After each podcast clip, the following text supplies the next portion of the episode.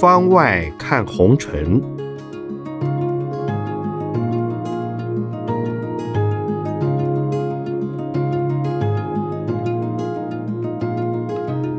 圣严法师著。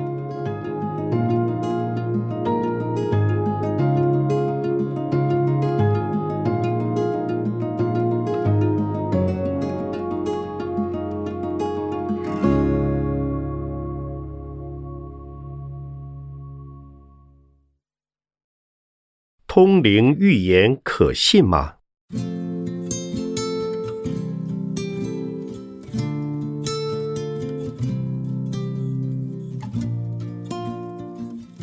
有人问我，二十一世纪的台湾，还是有许多人喜欢用风水解释人生的际遇，像名模骑马摔伤，就有风水师说那是因他爸爸收藏太多木雕。阴气太盛才会这样。也有人在电台卖药，说加持过的水可以治病。要怎样才能分辨哪些是真话，哪些是谎言呢？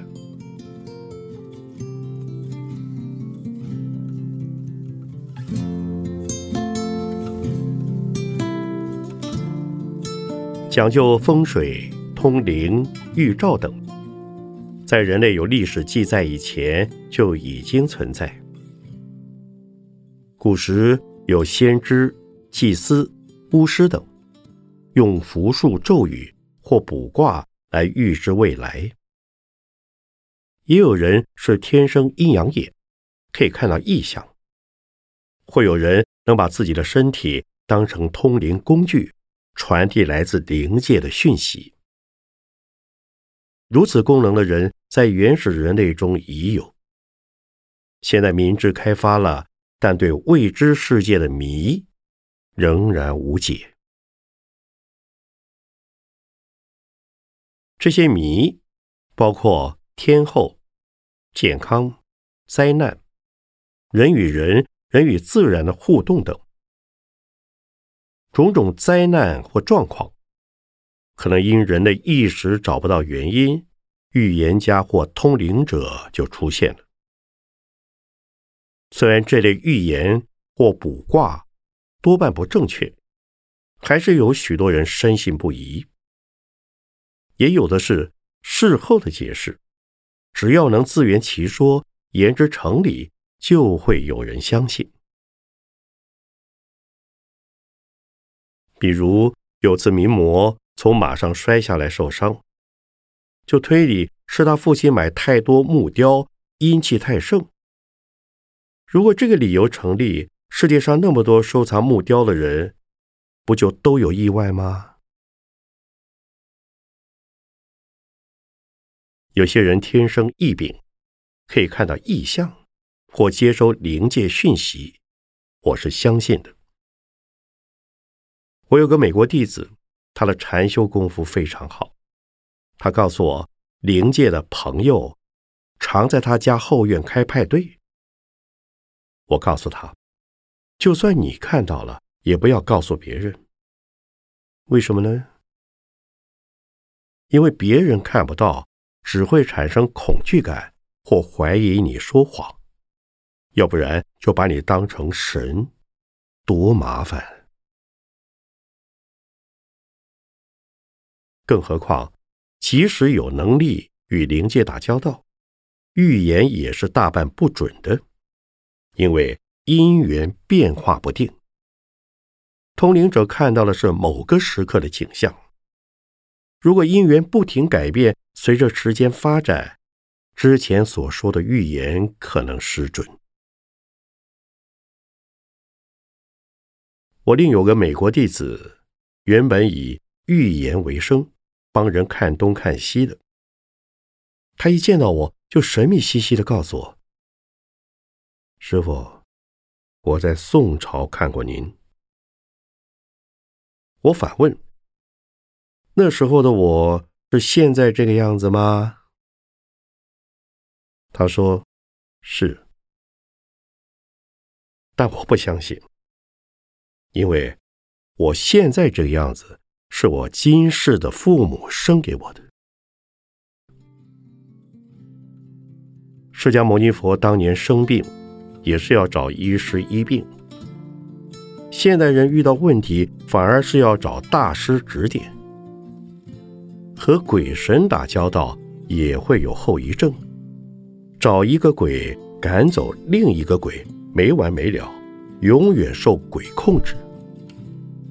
我知道许多通灵人病了，也要看医师。有人去找大师通灵医病，真是病急乱投医。也有人着迷天珠，说可以加深修行功力，但我的念珠就只是普通的木头珠子。修行是靠自己，不是靠珠子。有钱不如多布施，多念佛，不需花大钱买珠子。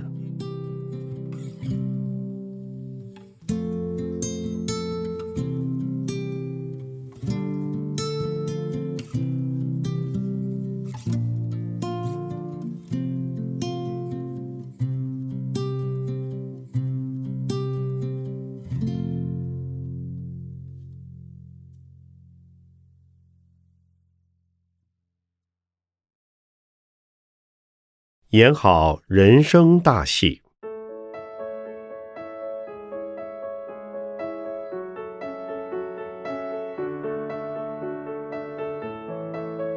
有人问：许多人努力了大半辈子，回首看，难免有这辈子似乎白活了的感叹。可是人生不能重来，难道就只能如过河卒子？拼命向前冲而已吗？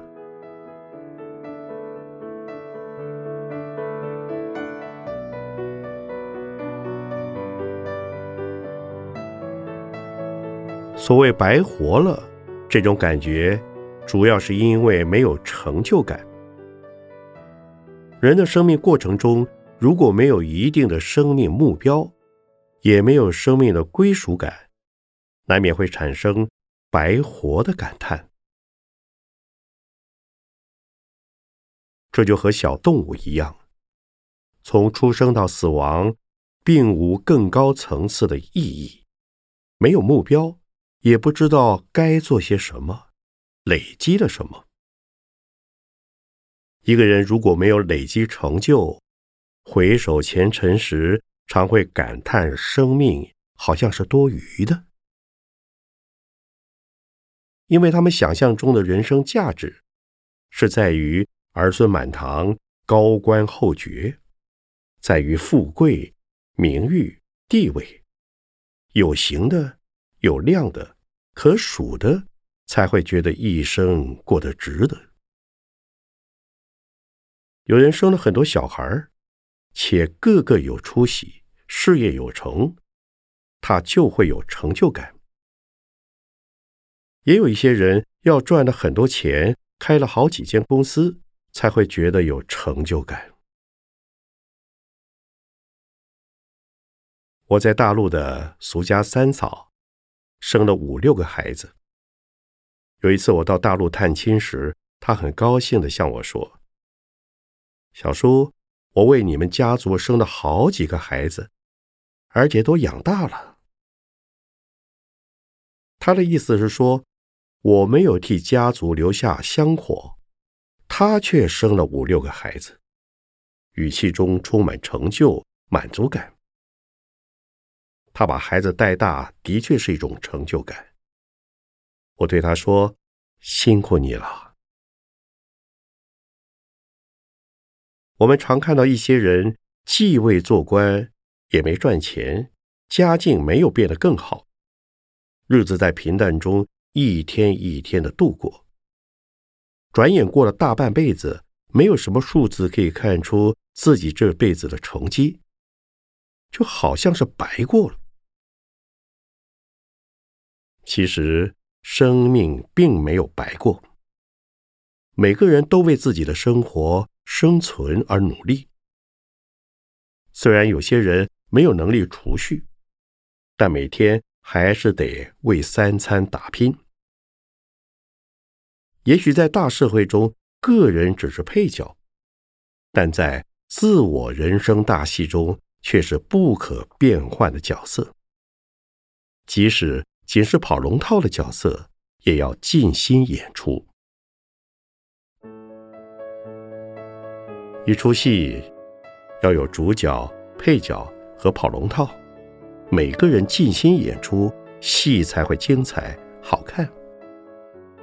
人也是如此，主角也罢，配角也罢，只要好好演好人生大戏，自食其力，尽其在我，人生就没有白过。因为主角只是少数。大部分人都是配角，只要认清自我，演好自己的角色，自己就是主角。所以世界上没有一个人是白过日子。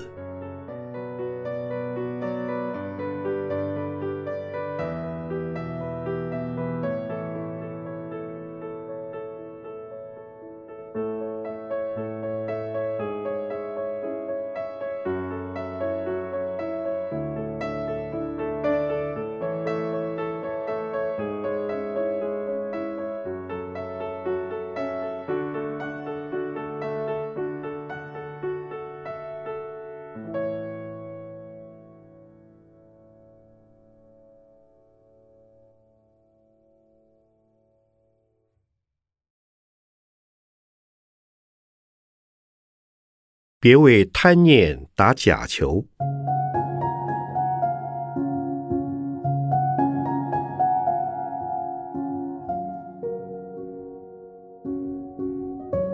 有人问：台湾职棒又打假球了？因为赌博介入，要球员放水，许多球迷都很伤心的发现，输赢都是假的。为什么人？总是无法汲取教训，总是犯同样的错呢？政府提出发行运动彩券来遏阻赌风的政策，您觉得有用吗？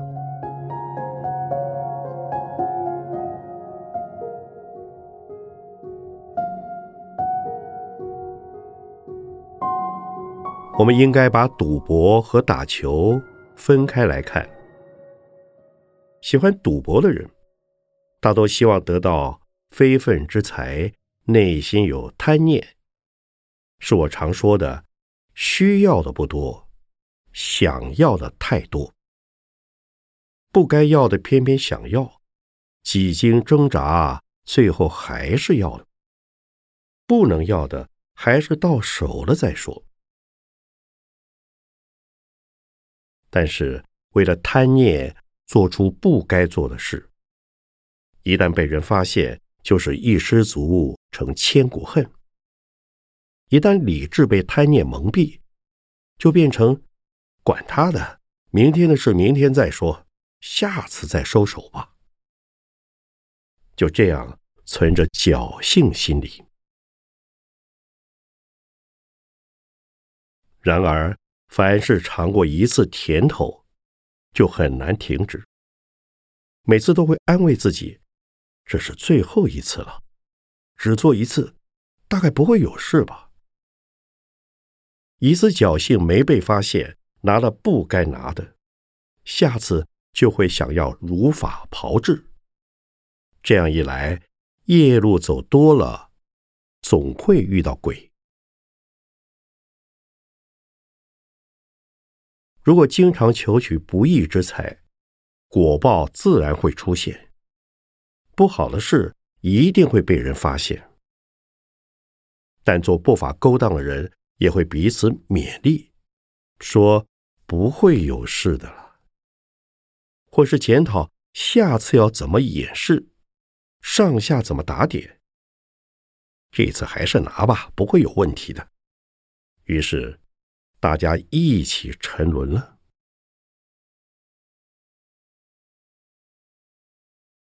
回到棒球来看，某些洋将传闻放水打假球，参与职棒签赌案。如果他们在本国是好球员，不放水，为什么来台湾就变了呢？如果这样，那就是制度的问题，要检讨台湾的职棒管理是不是监督不周。再深入去想，为什么西方和日本的职棒好像没听说出过这样的问题呢？至少我没听说日本职棒有打假球的问题。他们视荣誉为生命，打假球的代价太大了。台湾的假球事件再度发生，该检讨我们的职棒制度。是不是容易引发贪念？是不是让人有机会犯法？话说回来，容易引诱人犯错的事不止职棒而已，生活中还有许多诱惑。对非分之财，一般人的把持能力还是不够，所以打假球、运动签赌。是人心的把持问题。即使把赌博地上化，发行运动彩券，还是无法让人不起贪念。总会有人钻漏洞，想操纵球员。政府应制定杜绝犯罪机会的好制度，也要从提升国民道德水准着手。如果每个人都管好自己，那么。以彩券来抑制赌风，也就不必了。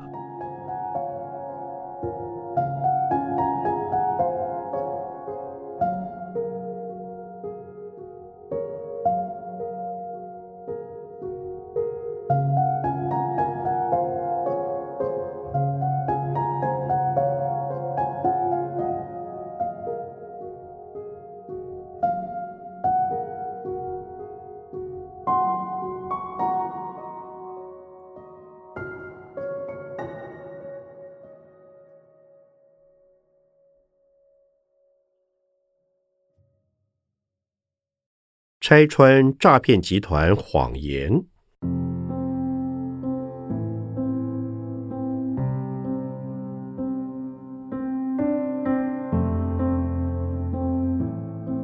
有人问：诈骗集团无孔不入，天天有人受骗，甚至有人被骗走退休金，实在很可怜。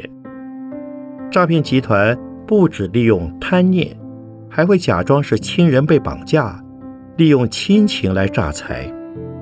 如果你识破他们，他们还会反过来诅咒你，实在很气人。面对他们设下的骗局，该怎么处理？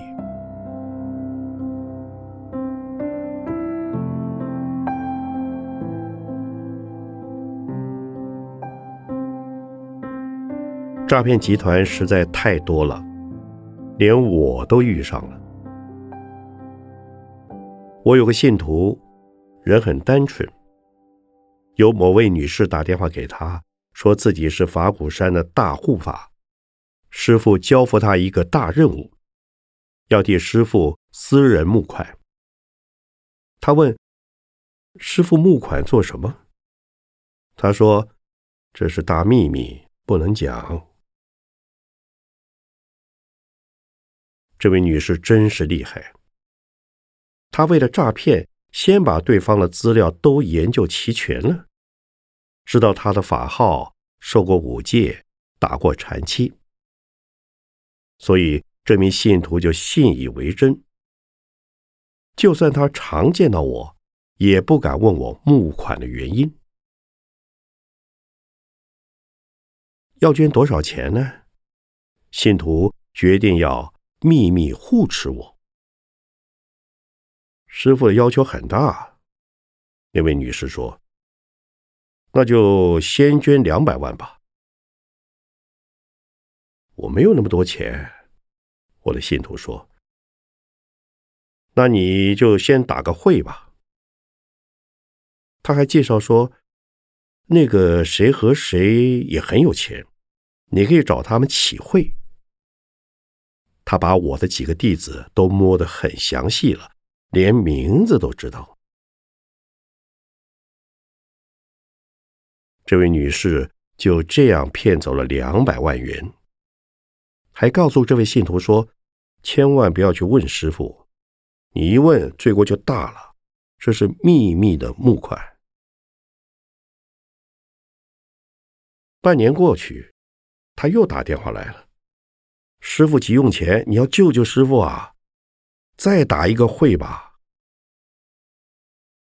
但信徒真的没办法了，心里很忧愁。他的父亲来找我，我的儿子没钱了，请师傅饶了他好不好？我听了大吃一惊，要这位信徒在我面前打电话给那位女骗子。电话接通后，我说：“我是某某。”他一听就马上挂了电话，从此消失了。虽然有人打着我的名号骗钱，但其实会被人用我的名义行骗成功，是被骗的人对我不够了解，才会让人有机可乘。但是这位被骗的弟子很委屈，他说的道理都跟师傅一样啊！我以为他真的是师姐。哎，可见这些骗子也还是花了功夫做功课的。但是，为什么不把这些努力和聪明放到正途、有利众人的事情上呢？于是我告诉所有的弟子：“我圣言没有秘密。你们觉得怀疑的事，请来问我，不用怕麻烦。我舍不得骂信徒，你怎么这么笨？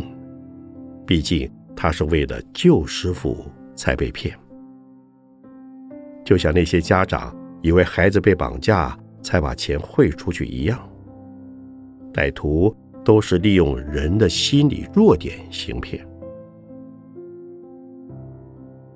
有人对接到诈骗电话十分气愤，反过来咒骂行骗的人：“你会有报应的。”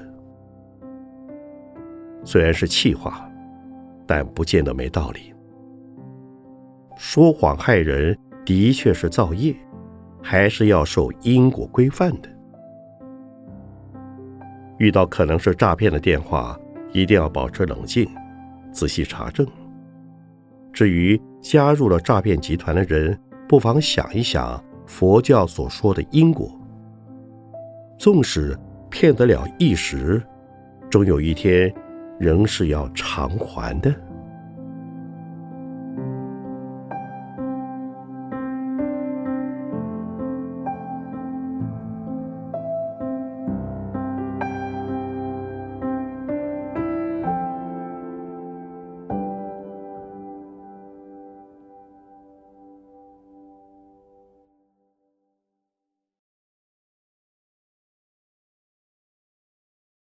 不放弃自己。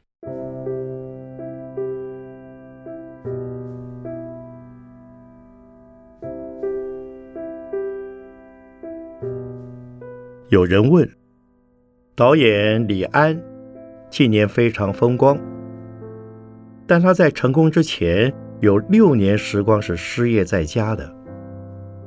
您当年也曾无处可去，在情势看来暗淡，别人都不看好时。如何能有自知之明，坚持走下去呢？